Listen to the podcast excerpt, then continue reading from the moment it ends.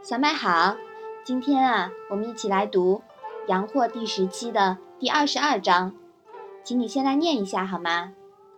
子曰：“饱食终日，无所用心，难以哉！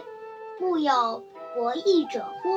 为之犹贤乎矣。”这章是讲了什么呢？孔子说：“整天吃饱了饭，什么事也不想，有够难的啦。不是还有玩博弈的游戏吗？玩这个也比闲着好啊。”嗯，这句话是因谁而说的呢？话很重，肯定啊不是空穴来风的。但孔子没点名。孔子之前说过：“群居终日，言不及义。”现在呢是饱食终日，无所用心，真是有够消极的了。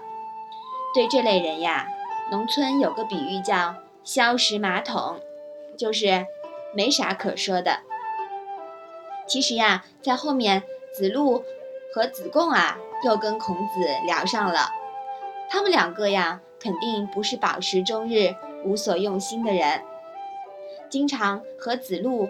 和子贡一起出场的呢，似乎少了一个人。难道他就是那个没有点名的人吗？我们来思考一下吧。好，请你把这一章啊再来读一读吧。子曰：“饱食终日，无所用心，难以哉！故有博弈者乎？为之犹贤乎矣。”好的。那我们今天的《论语》小问问就到这里吧。谢谢妈妈。